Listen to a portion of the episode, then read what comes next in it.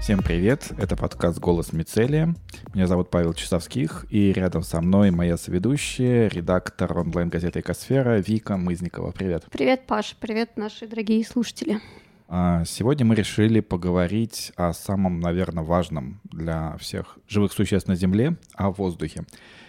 И на эту тему пригласили к нам в гости Василия Хорошилова, экоактивиста, муниципального депутата и одного из координаторов проекта «Москва, дыши», Здравствуйте, Василий. Да, привет. Спасибо, что пришли к нам. И, в общем, наверное, первый вопрос, с чего начнем. Когда и откуда вы узнали о гражданском мониторинге воздуха? А, ну, мы начали свою деятельность, еще не зная, что это так называется. А, в семнадцатом году в Москве избралось много независимых муниципальных депутатов. И мы стали общаться, э, искать проблемы, которые мы можем решить, на которые мы можем повлиять в городе изучать опыт, и много очень было жалоб на качество воздуха. И, ну, есть официальная служба, которая занимается мониторингом воздуха, э, но к ее работе было много вопросов. Мы решили придумать что-то свое, как бы мы могли контролировать и эту службу, и давать людям ответ на вопрос, чем они там дышат, и опасно это или нет, можно ли открывать окна, дышать, бегать. Василий, вот ты говоришь, что уже есть официальная служба, да, то есть это Росприроднадзор, наверное, да, местный а, департамент. мониторинг, да, у нас в Москве. Департамент это... природопользования его вроде бы осуществляет.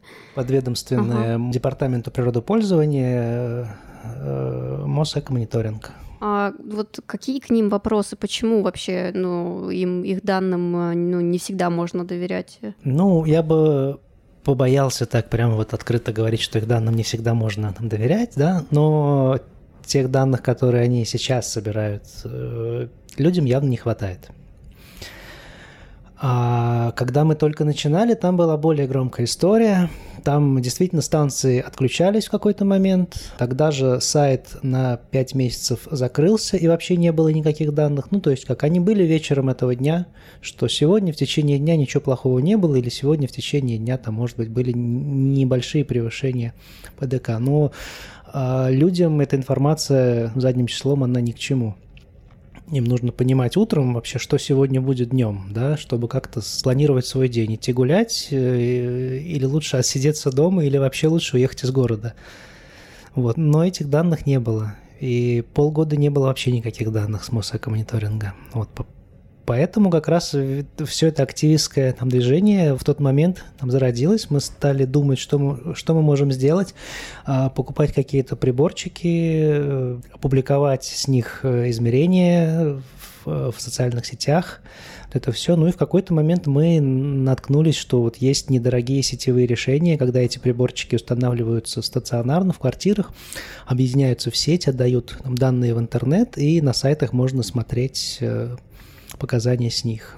И вот тогда мы узнали, что, что есть такое. Я тогда впервые узнал, что есть какая-то гражданская наука, что есть общественный мониторинг, и вот все вот такое. Василий, такой вопрос. А ты в каком районе Москвы живешь? В академическом. А, и как там вообще с воздухом? Там неплохо. Там у нас есть как раз на моем пути на работу всю жизнь стояла станция Моссекомониторинга. Я знал про нее, смотрел показания с нее. Это было интересно, вообще интересно наблюдать за атмосферой, за атмосферными явлениями. Это все очень связано с погодой, с метеорологией. Вот э, сегодня, как раз когда мы записываем очень сильный ветер в Москве, с этим связаны свои там, явления. Прошел холодный фронт, очистил сильно воздух, но и поднял много мелкой пыли э, с, там, с улиц вверх, пока не прошел дождь. Дождь прошел, то, то есть в течение дня было сразу несколько явлений, которые можно было. Вот. И, э, и это может зависеть от района, да, то есть где-то ветер дул сильнее, где-то слабее. Всегда такие эффекты, они носят какой-то локальный характер, да, и источники загрязнений тоже везде разные. Где-то есть э, шоссе крупное в каком-то районе, в каком-то районе нет. В академическом, слава богу, нету больших каких-то шоссе. А самое проблемное место с точки зрения воздуха в академическом – это снегоплавильный пункт в парке академический. То есть вот в семнадцатом mm-hmm. году Собянин с помпой открыл парк на месте там, гаражей и базы, автомобильной базы жилищника, сказал, что все, мы это снесли, сломали, будет парк, прекрасный парк.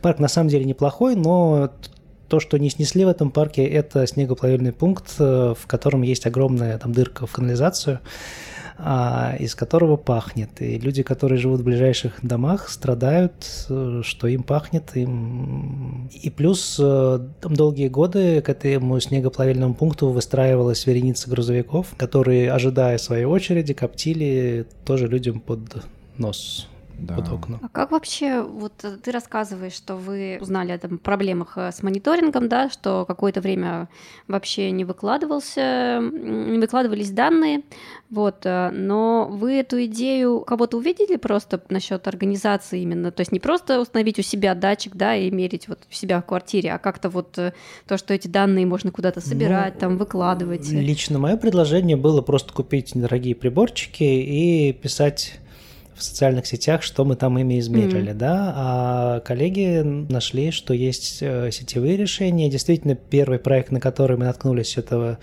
это были ребята из Челябинска, Закарлюкин Дима.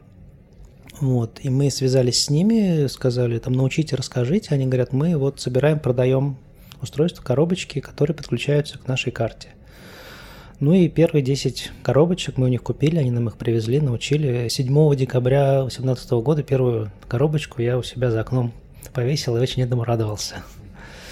Вот. Остальные 9 мы распределили среди интересующихся, а в то время мы создали чат, у нас все наше там, движение началось э, с чата в Телеграме, где там депутаты, активисты как раз э, собрались и стали искать актуальную информацию, какие-то вот решения, проблемы, и вот изучили опыт Красноярска, тоже было очень ценно, что в Красноярске тоже разворачивались. Ну, это самые загрязненные, в общем-то, по воздуху считаются города и Челябинск, и Красноярск. Ну, они есть, входят и, да, да, да, в антитоп. Входят, конечно, есть еще и, и другие, но вот в то время уже в Красноярске и в Челябинске было движение по общественному мониторингу, да. В Москве такого ничего не было, ну, потому что вроде как есть официальное ведомство, и нету такого а, ну, запроса, наверное. Запроса mm-hmm. такого нету, да, и нету заводов, которые бы явно были выбросы с НПЗ или якобы с НПЗ, mm-hmm. да, люди страдали от запаха серы тогда очень сильно, сероводорода.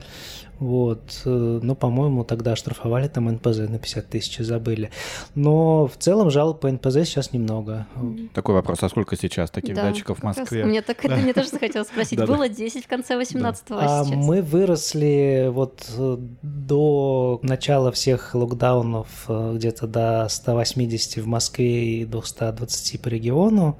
Вот. Но сейчас часть людей отвалились. Видимо, они были не настолько замотивированы, чтобы вот поддерживать свои датчики, втыкать их обратно в розетку, если кошка лапы их оттуда вытащила, да. Вот теперь сейчас э, в радиусе 20 километров от нулевого километра где-то 130 штук. И ну, где можно посмотреть? Э? А, мы свои данные в первую очередь отправляем на международный сервер. То есть я не сказал самого важного, да, что мы Изучив опыт Челябинска, мы нашли, что, в общем-то, корни всего этого э, лежат в Германии, в Штутгарте, где ребята придумали само инженерное решение, там написали программу, там написали сервер-сайт. Оно абсолютно открыто, то есть все инструкции есть, все программы есть, все можно скачать по инструкции, собрать. Первую свою станцию я вот так вот просто заказал компоненты из Китая и собрал их у себя на столе. Соответственно, есть вот основной сайт, тогда это называлось Luftdaton инфо. А когда э, немцы поняли, что этот проект уже обогнул земной шар не один раз, они это переименовали в сенсор комьюнити. То есть вот такое комьюнити, которое ставит разные там датчики, и сейчас это не только на загрязнение воздуха. А что еще измеряет? Шум. О, круто, то есть это одна и, карта. И mm-hmm. даже радиацию, но mm-hmm. это прям совсем единичные датчики. Mm понятно. Я просто я смотрел на эту карту, заглядывал именно по загрязнению воздуха. В общем-то, Москва выглядит не очень плохо на общем да, фоне. Да, да, да. Есть приложение, которое тоже э, писали немцы, Particulate Matter Application, а, и э, мы на своих семинарах всегда людей призывали его использовать. И как-то не думая, что так получится, Москва сейчас там в топе. То есть mm-hmm. в Москве больше всего датчиков э, на, на их карте. А так, в принципе, датчик может отправлять на разные серверы, на разные карты. Вот сенсор комьюнити мы считаем такой основной, так как она прародитель всего этого, но точно так же э, мы договорились об объединении этой программы с Челябинской веткой, и любое устройство может отправлять и туда, и туда, и на Челябинскую карту тоже. Э, Челябинская карта AirCMS Online. А вот хочу, есть еще... Да, извини, хочу сделать просто маленькое замечание нашим слушателям, что если что, то ссылки э, ко всем этим проектам есть в описании подкаста. Смотрите, нажимайте изучайте. Да, но серверов, по-моему, действительно очень много. Вот, например, очень популярный есть IQR, у нас его, по-моему, даже федеральные СМИ абсолютно очень ну, часто это коммерческий проект. Да, но то есть э, это уже не так, что там люди э, отправляют свои Это коммерческий да? проект. Все-таки с коммерческими mm-hmm. проектами всегда есть, ну, как и определенные ограничения, так и определенные риски. А, то есть ограничения такие, что не всегда их данные можно там использовать, как мы хотим, да, не всегда можно выгрузить и скачать их архивы там, например. А, и EQR а, все-таки можно купить их устройство задорого, и при определенных условиях они его добавят на карту. Но данные будут принадлежать все равно им, и там лицензионные условия весьма сложные. Вот поэтому, ну и стоит оно в 10 раз mm-hmm. больше, чем то, которое мы собираем сами при схожем функционале. А, Интересно, вот э, я, мне даже в голову не приходило. Я это почему-то думала, что это тоже такой вот э, инициатива. Ну вот челябинцы начинали угу. именно угу. с этих станций э, и покупали их задорого, то есть использовали ту инфраструктуру. Не челябинцы, пардон, Красноярск. Красноярск использовал станции, которые сейчас делают AQR. Тогда это называлось как по-другому, уже не помню, ладно. И э, они использовали их инфраструктуру, да, то есть и станции, и серверы, все вот это вот. Ну, мы все-таки больше за открытые решения. Вообще, ну да, мне кажется, это в принципе вдохновляет, когда действительно это чисто некоммерческая история, и просто люди, которым интересно качество воздуха в своем городе, объединяются и вот посылают э, данные. Кстати, а вы сотрудничаете с какими-то там научными, может быть, институтами, нет? Или это данные, в принципе, скорее ну, для... Да, как раз когда мы заговорили про про гражданскую науку, э, когда к нам в чат стали приходить э, ученые и что-то пытаться либо у нас узнать, либо поспорить, либо нам немножко где-то нас исправить. Мы завели канал в Телеграме, стали писать туда нам новости, и пытаться описать, да, почему вот э, за окном то или иное качество на воздуха, ну вот пришли ученые, которые стали нас либо там поправлять, либо соглашаться, говорят, да, тут вы угадали, а я, к сожалению, не профильный специалист, и метеоролог, не, не знаю, какие бывают профильные специальности, но оказалось, что в России профильных специалистов-то и нет. То есть если они где-то этому Ого. и учились, то они этим не занимаются, да, или если они этим занимаются, то они этим занимаются в каком-нибудь Росгидромете, да, и с ними вот какого-то контакта, да, чтобы они пришли пообщались с нами, рассказали, как это работает, тоже нету. Это неожиданно неожиданно. И получилось, что когда всякие экологические организации стали организовывать э, лекции, встречи, семинары, оказалось, что пригласить-то некого, стали приглашать меня. Ну, тогда на правах специалиста можешь ну, уже на правах эксперта, эксперта, да, с опытом наблюдения уже многолетним. Прочитавшего весь чат. Прочитайте весь чат и станьте экспертом. Можешь рассказать, э, чем вызвано загрязнение воздуха, да, и чем оно опасно для людей в первую очередь? Э? Ну вот э, всегда традиционно говорили про газы, что вот какие, какие в воздухе газы, кроме тех, которые являются составляющими воздуха. Да? Воздух у нас состоит из кислорода, азота, что там еще, углекислого газа чуть-чуть, всяких инертных газов в малых количествах. Вот. Но также могут попадать какие-то сторонние вещества, которые мы называем загрязнителями. В основном в городе это диоксид азота из автомобилей, он летит при высокотемпературном сгорании топлива. Диоксид серы тоже при сгорании топлива невысокого качества, в котором серы много. А, ну и другие, да. А, там сероводород из канализации может mm-hmm. лететь, также из э, двигателя автомобилей. Что там такое совсем экзотическое, хлораммиак э, с производства, ну, на ОБЖ нас всех этому учили, куда бежать от одного, куда от другого. Вот. А в последние лет 20 Всемирная организация здравоохранения, э, изучив да, все публикации на тему, вот, э, пришла к выводу, что взвешенные частицы в воздухе – это куда больший куда более опасный загрязнитель. А что это за частицы? Ну, это все, что мельче какого-то размера э, твердые вещества. Это могут быть любые вещества. Это может быть от штукатурки до сажи.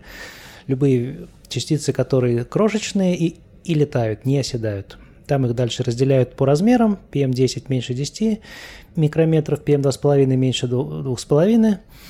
И э, немножечко у них отличаются свойства – те, которые покрупнее, они все-таки оседают побыстрее, в организм они проникают не так глубоко, оседают на слизистых. Те, которые помельче, они вдыхаются глубоко в легкие, проходят, самые крошечные из них проходят через клеточные стенки, попадают в кровоток и могут быть обнаружены в любой части нашего организма потом. То есть чем мельче, мельче тем опаснее. Тем мельче, тем опаснее. И, и тем сложнее их отфильтровать, и, да, и от них как-то спрятаться. И они циркулируют в воздухе, поднимаются на, на любую высоту, где есть люди, ну, кроме, может быть, стратосферы. И открыв окно, даже на высоком этаже, мы их э, вдохнем, не почувствовав это, да, у них нет запаха. Это не газ, это не ароматические соединения. А, но вот э, те приборы, которые мы собираем, они недорогие, они умеют как раз оценивать концентрацию этих частиц. О, здорово. Ну вот ты заговорил про Всемирную организацию здравоохранения, и недавно была новость, что они выпустили новые ПДК, собственно, по воздуху, и достаточно сильно их ужесточили, в том числе обратив особое внимание, как ты уже сказал, на вот эти мелкодисперсные частицы. Получается, что российские рекомендации там по Санпину, они с ними стали еще сильнее расходиться. Они и так-то, по-моему, ну, были как не, не были в соответствии с рекомендациями ВОЗ. Ну, то есть, а можно ли как-то там на Санпин повлиять? Вот мне даже все сложно представить, что там звонить, говорить, смотрите, там новые рекомендации его выпустил. Ну, это вообще такое э, знаковое событие. Мы прям радовались с коллегами, когда нормативы были снижены. Но нужно вспомнить, что 1 марта в России по некоторым веществам нормативы были повышены. Да, то есть вот этот год такой, год изменения нормативов, да, а, но не по частицам. По частицам российские уже остаются такими с 17 кажется, года, если не раньше. А, а вот по НУ-2, который нас э, преследуют в городе, да, российские нормы выросли с 40 до 100 да, то есть вот э, и, если раньше наши официальные власти любили говорить, ну смотрите, у нас 40, а в ЕС 50, ну вот у нас, у нас жестче нормативы. И буквально 1 марта фигак и сделали 100. То есть в два раза больше, чем они в Европе. Наши объясняли? люди крепче, они суровее, они все выдержат. Нет, это никак не объясняли. А, ну, может быть, они не объясняли, но оправдывались, что «а смотрите, что там у них в Европе», да? Но, но тем не менее, буквально в этом же году, через полгода, Всемирная организация здравоохранения снизила э, по НО2. Я уже сейчас точно не, не скажу, какая там среднегодовая. Но уже не 50. Какая... Да, 50 осталось в ЕС, по-моему, еще принято, они еще не скорректировали ага. вслед за ВОЗ. Вот. Но сейчас там э, цифры среднесуточные, это 20 25 угу. и среднегодовая, по-моему, 10. То есть тоже довольно резко снизили рекомендуемые нормы. Да, это слышать печально. А, а у нас 100, а там 10. Ну, да, да уж, ну и что же Ну, у нас нет, у нас 100 среднесуточные, угу. я думаю, там... То есть 4 раза с, больше. 100 и 25 надо угу. сравнивать. Ну что же, ничего в этом плане сделать нельзя? Или у нас как вообще от, откликаются ну, не знаю, кто, а, департамент тот же природопользования на подобные Вопрос запросы. Э, можно, конечно, приложить определенные усилия. Вопрос, что это даст. Да, вот э, если оно такое есть, оно висит в воздухе, и например, в том месте, где нету какого-нибудь нелегального сжигания, ну откуда оно? От автомобилей, да, и и что? Как должны отреагировать власти? Запретить автомобили или запретить выходить на улицу? Вот, ну, э, по, по автомобилям же есть ограничения там по двигателям, вот классы экологические двигателей. Ну, экологические классы довольно плохо связаны с тем, что реально выбрасывает автомобиль уже поездивший и видавшие виды на улице, да, то есть экологический класс это на момент продажи, а или как было с Volkswagen на момент сертификации. Вот. А что потом, это, это уже будет зависеть от качества топлива, от износа автомобиля, от того, какое там масло, какой там бензин, и как владелец его использует, раскручивает ли он его там до 6 тысяч оборотов каждый раз, да, и как часто меняет масло в двигателе и не удалил ли он нейтрализатор. А такая история тоже очень частая. Я очень долго смеялся, когда мне пришла реклама с предложением удалить нейтрализатор своего автомобиля. Я говорю, ну вот кому как не мне должна была прийти такая реклама. Хорошо, да. Кстати, по поводу автомобилей интересный вопрос. Вот э, как ты относишься так, к такой теме, как, например, в Париже, да, сейчас мэр Парижа, она идет там уже несколько лет активную программу против э, автомобилей, там вот эта программа «Город без автомобилей», давайте развивать велотранспорт, что вот у нас определенная зона вообще как бы свободна Вот да, на центр города хочет закрыть да, вообще, да, в принципе, да, от машин. И, да. Ну, это уже процесс, который идет несколько лет. То есть, и вроде как, э, тем не менее, она даже переизбралась как бы с этой программой, не то чтобы ее кто-то там распял, как у нас, mm. не знаю, может быть, люди подумали. Ну, ну я приехал сюда на велосипеде. Mm.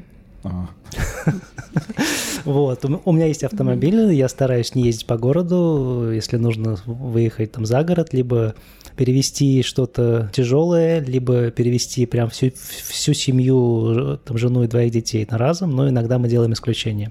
Но в целом стараемся лишний раз э, на автомобиле не ездить. Все-таки город это не лучшее место, если э, все решат, да, как, как нам в детстве там говорили, что ну вот ты бросил фантик, и вроде бы ничего страшного, но если каждый бросит фантик. Вот с автомобилем так, если бы если бы ты был здесь один, то проблем бы не было, но когда это делаем мы все вместе, мы получаем обратный эффект. То есть мы каждому отдельно вроде бы хорошо, вроде бы каждый старается улучшить свою жизнь, доехать быстрее в комфорте, но когда мы делаем это все одновременно, получается фигня. Да, действительно. А, такой вопрос, Василий. Как ты относишься к проекту «Чистый воздух»? Как и ко всем государственным проектам, как и вообще к эффективности нашего сегодняшнего государства, я отношусь с большим скептисом, подозрением и сомнением, что это что-то даст потому что государственная система, она сейчас настолько неэффективна, что едва ли получится вот какими-то проектами э, заставить кого-то, да, чтобы что-то поменялось э, без массового экопросвещения, без э, реформы самой структуры системы власти, чтобы чиновники были подотчетны людям на местах, да, чтобы, чтобы были свободные выборы, чтобы у людей были представители во власти, которые бы контролировали этих самых чиновников, которые бы контролировали заводы, да, и следили бы за исполнением там, нормативов и программ. Пока этого нету, все сконцентрировано в непонятно чьих руках, на каких-то личных связях и там, договоренностях. Любой проект может э, как заработать, так не заработать вообще с каким-то случайным образом есть э, там данные активистов из Челябинска, которые который вошел в этот проект, э, им там дали денег, закупили станции, которые не работают, да, а другие там города пытались войти, говорят, включить нас в проект, включить нас в проект, активисты из Челябинска говорят, а, да, Стерлитамак, они говорят, а вам это зачем? Вот вас включат в проект, у вас точно так же, как у нас, ничего не поменяется. Но, но зато они отчитаются, что ваш город в проекте. Mm, ну, да. Если смотреть по там заявленным целям, допустим, они как вообще адекватны, потому что ну, мне просто интересно, как если брать э, по тому, что на бумаге. Это как ты это оцениваешь? Если отвлечься от того, что у нас система абсолютно неэффективная, да, но вот эта вот штука, с, там есть 12 городов, давайте в них э, как бы улучшим воздух, установив там мониторинг на предприятиях, э, э, внедрив там транспорт более экологичный, там еще что-то. Это правильная постан... ну, в целом как бы именно проект это окей или он вообще должен был бы как бы по-другому абсолютно выглядеть, если бы ты ну, этим занимался? Для меня проект без экопросвещения, без взаимодействия с людьми, с гражданами, без какого-то угу. массового объяснения им вообще что, зачем и почему, да, и что э, я считаю, что это все, ну вот неустойчивое, да, развитие. То есть можно такое сравнение, что можно аборигенам э, в племя привести сотовый телефон, показать, как на нем звонить, но когда разрядится аккумулятор, они ничего не смогут сделать. Вот примерно так, да, то есть не э, научив общество вообще как-то с этим жить, работать, установив им что-то такое вот современное, ну, очень велик риск отката. Поэтому экопросвещение – это то, что должно не позволить да, тому чиновнику подкрутить где-то результаты или, или дать неправильные данные. Да. Он, должен быть, он должен в это верить искренне изнутри. Да. То есть не то, что это какая-то обязанность, спущенная на него каким-то дядей из там, центра, да, что вот придумали, блин, опять какую-то работу новую, да, а что я это делаю для себя, для своих близких, для там, горожан, и если я это сделаю правильно, то, в общем-то, экология станет лучше, воздух чище, и все будут счастливее. Вот если у каждого человека, в том числе у чиновника, чиновник такой же человек, владелец завода такой же человек, ну, только в том разница, что он, наверное, живет не в России, и, его дети тоже живут не в России. Это да. Вот, но в принципе, если это будет осознанно каждым, тогда это будет работать в системе. Пока это какие-то спущенные сверху директивы, указания, очень велик соблазн сделать их на отвали.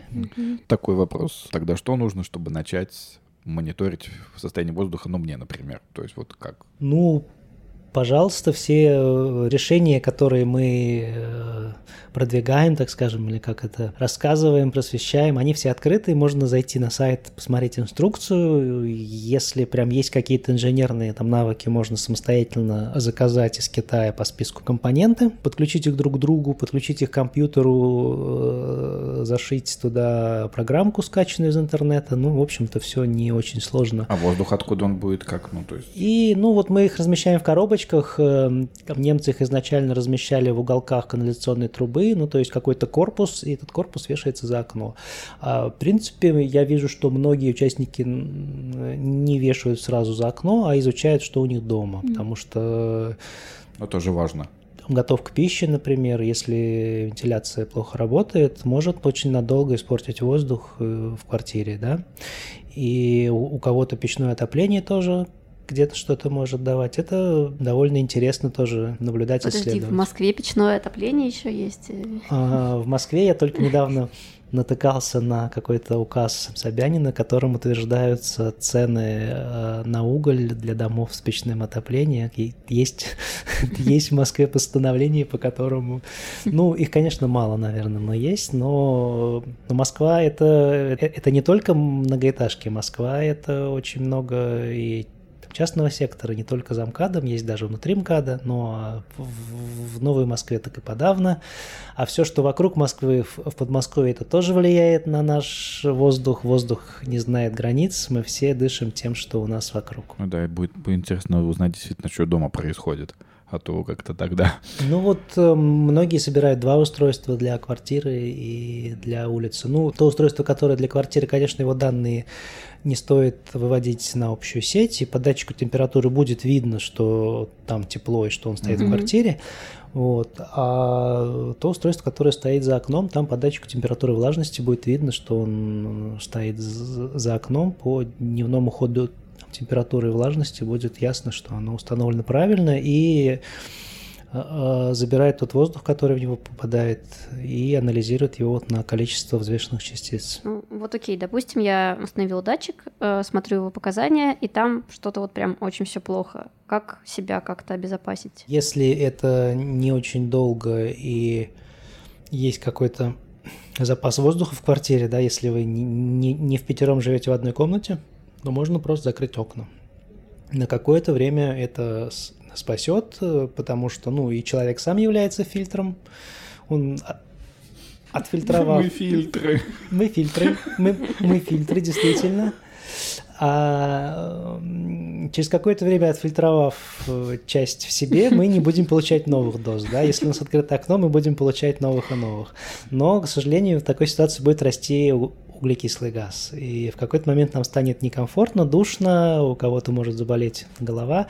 Есть Мне все время душно. Там датчик, Я который есть датчик, который измеряет и углекислый газ. Э, тоже интересный, можно, э, ну он именно для для помещений. Вот, э, это тоже интересно. У меня стоит как раз в квартире самосборный прибор, в котором есть и частицы и углекислый газ. Я по нему пытаюсь регулировать mm-hmm. вентиляцию.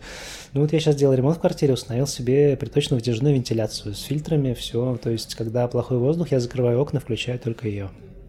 А, есть бризеры, Сейчас уже очень много людей ставят бризеры. Это приточная вентиляция, просто сверлится в стене дырка на улицу, а изнутри вешается коробка с фильтром, вентилятором, который уличный воздух, он проходит не через щель в окне, да, а через вот эту коробку, через фильтр и Ой, попад, попадает в квартиру. В квартиру чисто. Нет, это сейчас уже очень распространено. Много производителей уже даже не так дорого стоит. Изначально это стоило прям очень дорого. Сейчас вроде бы там уже есть решения довольно доступные. Ну, вопрос, как часто менять фильтры. Самое простое, если этого нет, это респиратор. А, учитывая, что мы все ходим в масках почти, ну не постоянно. Ну, маска господи. немножечко тоже фильтрует, да. Я иногда вот на велосипеде еду, если у меня никакого респиратора нет, а надо проехать какую-нибудь развязку с пробкой, с, с автомобилями, я натягиваю обычную маску медицинскую на нос, и она все-таки немножко фильтрует. А ионизатор? А... Ну, вот их предлагают, мне просто попадалось да, реклама да, несколько раз. Есть такое. Ну, вроде бы как это неплохо, так, понятно. Вычеркиваем. Но насколько... Ну, что это из разряда традиционной медицины но насколько... но, но, но насколько это хорошо, я сказать не могу. И, по крайней мере, он не отфильтрует э, эти взвешенные частицы, если действительно их очень много прилетело из окна. То есть это не фильтр. Вот ты рассказывал, что еще до того, как начался проект «Дыши Москва», ты все равно следил за а, состоянием воздуха, да, по официальным угу. данным. Как вообще изменилось вот за последние, не знаю, там 5-10 лет? Ухудшилось, улучшилось качество воздуха в Москве или нет? Тут важен, наверное, такой момент, что мэрия у нас любит рапортовать, что все улучшается, угу. а мы видим какие-то разно направленные процессы, да, то есть вот э, до 2018 года не было такой массовой проблемы сжигания отходов. В промзонах э, с мусорным кризисом стали часто жечь отходы. Вывоз стал стоить больше, полигон Кучина по требованию сами знаете, кого закрыли. Но не только его. Не только его. А цены на вывоз выросли, и очень многие предприниматели, чтобы, ну, чтобы экономить, чтобы оставаться рентабельными, не знаю, может быть, кто-то, чтобы выжить, стали э, жечь просто отходы, покупать печки. Если открыть Авито, там очень много предложений о продаже печек для сжигания отходов. Вот. И такой вот микро мусоросжигательные там, заводы стали появляться во многих районах, буквально под окнами людей. И я думаю, что экономии, экономии, да, но это опять-таки упущение там, экологического образования, то есть какого-то просвещения. Люди просто не понимали последствий, не понимали вот того, что они делают. А... Я думаю, что у них mm-hmm. прям там не было цели травить весь район. Ну, понятно, им, им, у них была цель избавиться от мусора. Да, избавиться от что... мусора подешевле, но и они не понимали, как mm-hmm. это вредно и mm-hmm. насколько это вредно. Вот. Плюс э, в Москве идут массовые сейчас строительства дорог новых. А, к сожалению, уже из там, науки известно, что чем больше дорог строишь, тем больше автомобилей начинает ездить. Да? Даже если где-то пробки пропадут, они появятся в другом месте. Если построить в другом месте там, новую развязку, значит, они появятся в третьем месте. И все больше людей захотят поехать на автомобиле и приобрести его. Да? Поэтому вот политика города, она сейчас весьма странная. То есть из центра, с одной стороны, автомобили немножко выдавили, а на, на окраинах строят новые хорды, новые там развязки и...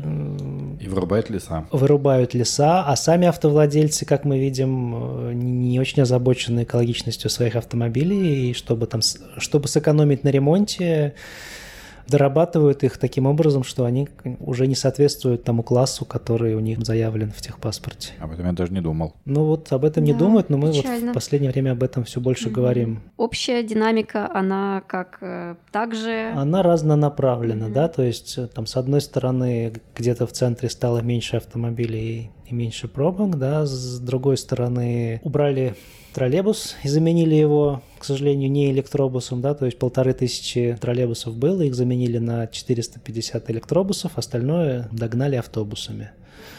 А, автобусы класса Евро-5 рекламировали, да, но я тоже видел автобусы, которые коптят при этом. Ну да, И Это потом много. Евро-5 это уже там далеко не последний класс в Вене. Евро Вот я 7 был щас. последний раз в 2018 году, там уже ездили Евро-6 автобусы в тот момент. А, а, можем о чем-нибудь хорошем.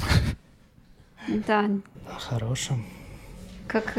Ну, хорошее в Москве, когда дует северо-западный ветер или там западный ветер, и а, особенно в северо-западных районах Москвы, м, тогда наступает хорошо. Ну, в общем-то, и- и для всего города, а особенно там, западный ветер всегда повод пойти погулять, ну, одеться потеплее, потому что обычно он такой свеженький, вот, и пойти погулять, подышать воздухом. А что- если, если ветра нет или если он юго-восточный, то, как правило, все становится плохо. А Этим летом лето было жаркое, и почти каждую ночь э, образовывались такие неблагоприятные условия для рассеяния загрязняющих веществ в воздухе. К сожалению, наши официальные органы не, не очень про них уведомляют, но в чем плюс, вот вы хотели плюс, а Мосэкомониторинг вот за эти три года, сколько мы ведем свою активность, а, стал уведомлять, вести канал, и в этом канале можно вот увидеть прогноз таких неблагоприятных метеоусловий. Когда воздух останавливается, там движение воздуха останавливается, об- обычно теплый воздух от Земли поднимается вверх и уносит загрязнители наверх. Бывают условия, когда он не поднимается наверх, или поднимаясь наверх днем, когда светит солнышко, он опускается на город ночью, когда солнышко уходит. И все те выхлопные газы, которые вот автомобилисты там за день э, выбросили в воздух, и сж- сжигатели отходов, и кто там еще, там завода, да, они вот там повисели, если это ветра нет, то ночью они а- обратно легли, а людям, особенно летом в жару, когда такое происходит, хочется там ночью выспаться, открыть форточку. Ну да. Сделать Логично. это невозможно. Ну, Логично, а сделать это сложно. Вот поэтому, ну, кондиционер плюс-минус спасает, и вот эти вот фильтрующие установки всевозможные.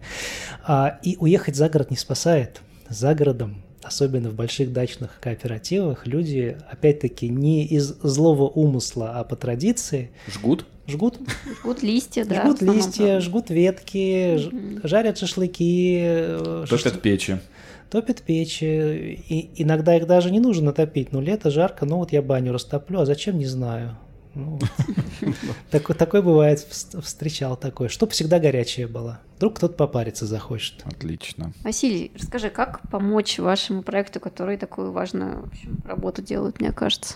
Ну, помочь это распространять информацию. То есть мы пока не собирали никаких денег, только вот помогали покупкой запчастей, и некоторые участники нашего проекта помогают э, там в индивидуальном каком-то порядке покупать запчасти, собирать станции. Ну, мы проводим иногда э, мастерские, куда приглашаем всех в канале, на сайте, в группе в Фейсбуке. Обычно пишем анонсы и приглашаем всех на встречу. Но в последние годы из-за пандемии это все немножко усложнилось, э, но в целом хочется, чтобы больше людей знали вообще о том, что загрязнение воздуха есть. Что оно А, опасно. Что оно опасно, что мы сами можем быть э, его источником в каких-то ситуациях, да, и что мы сами можем внести свой вклад, например, отказавшись от поездки на автомобиле. В Париже есть э, интересная как программа, не программа, когда у них неблагоприятные условия. А, Вот я как раз прилетел однажды в 2019 году в Париж, и были объявлены неблагоприятные условия. И а, в аэропорту билеты на поезд продавали со скидкой, чтобы люди выбирали именно поезд, так как он не выбрасывает э, взвешенных частиц, работая на электричестве. Вот э, такая есть программа. И, э, в принципе, в такие дни неплохо бы призывать автомобилистов не пользоваться автомобилем, что мы стараемся делать у себя в канале. Ну, потому что все то, что будет выброшено в такие дни, оно же будет в городе, оно никуда не улетит, мы же этим сами будем дышать. Василий, а у нас традиционный вопрос всегда каждому нашему гостю. Какая новость из мира экологии потрясла или шокировала за последние время? Ну, прям вот э, за знаком минус Нет, не обязательно. Может быть, плюс. Ну, наоборот. знак плюс это, конечно, снижение нормативов, угу. вот этих, о которых мы говорили. А со знаком минус, ну, это как раз буквально вчера читал про результаты вот анализа почвы вокруг мусоросжигательного завода в Лозанне. Угу. Вот это вот. То есть, если даже у них почва вокруг там, завода загрязнена, но он же работал, по-моему, еще очень долго, то есть лет 60, наверное, и там ну, то есть там, наверное, открывался он на технологиях вообще каких-то древних, предревних. Это я не к тому, что у нас все будет хорошо с мусоросжигательными заводами, а просто Ну, что... у нас тоже есть mm-hmm. заводы, которые mm-hmm. работают не на самых современных технологиях, и наши активисты тоже отбирали пробы mm-hmm. и тоже находили превышение. Ну, вот э, это еще одно подтверждение того, mm-hmm. что та программа, которая у нас э, все еще идет, она хоть немножко притормозилась, благодаря вице-премьеру Абрамченко она сказала, что не надо строить сразу все, давайте построим хотя бы те, которые начали. Это как бы немножечко плюс, но тем не менее, которые начали строить, их продолжают строить. И вот еще одно подтверждение тому, что, может быть, не надо. Да. Ну, надеюсь, нас услышат. Или там, я не знаю, что-нибудь произойдет ну, такое, боюсь, Не что только нет. нас, петиция э, против этого собрала 100 тысяч, и, в общем-то, должна была быть рассмотрена правительством, но не была рассмотрена. Кажется, да, да, Может да, быть, Генпрокуратура сейчас э, придет на помощь по крайней мере, активисты пытаются что-то делать, чтобы Да, и мы их всячески была. в этом поддерживаем. В своем сообществе распространяем эти новости, собираем подписи все такое. Ну или, не знаю, появится какая-нибудь технология внезапно, которая позволит, да, остановить это строительство и Ну, над технологиями работают, и технология пиролиза, наверное, сейчас вот такая наиболее чистая, хоть это тоже все равно очень энергозатратно, все равно это огромный углеродный след, но вроде как можно отходы разложить наиболее чистым образом вот с помощью пиролиза. Ну что ж, спасибо большое, Василий, за то, что пришел к нам в гости. Хочу сказать нашим слушателям, что у нас в гостях был Василий Хорошилов, экоактивист, муниципальный депутат и один из координаторов проекта «Москва дышим». Спасибо большое, что пришел. Спасибо, что да, позвали. Да, поговорили, в общем, о воздухе, об атмосфере, о Москве, и о датчиках и всем таком. Но далеко не обо всем. Так что если, если где-то увидите анонс, что мы проводим какую-то встречу, приходите, я расскажу больше, много интересных историй, кейсов о том, что мы наблюдали, что нам рассказывали и в других городах в Москве. До новых встреч. Подписывайтесь, ставьте лайки. Будем еще рассказывать о важных экологических новостях и проблемах. Всего доброго. Пока.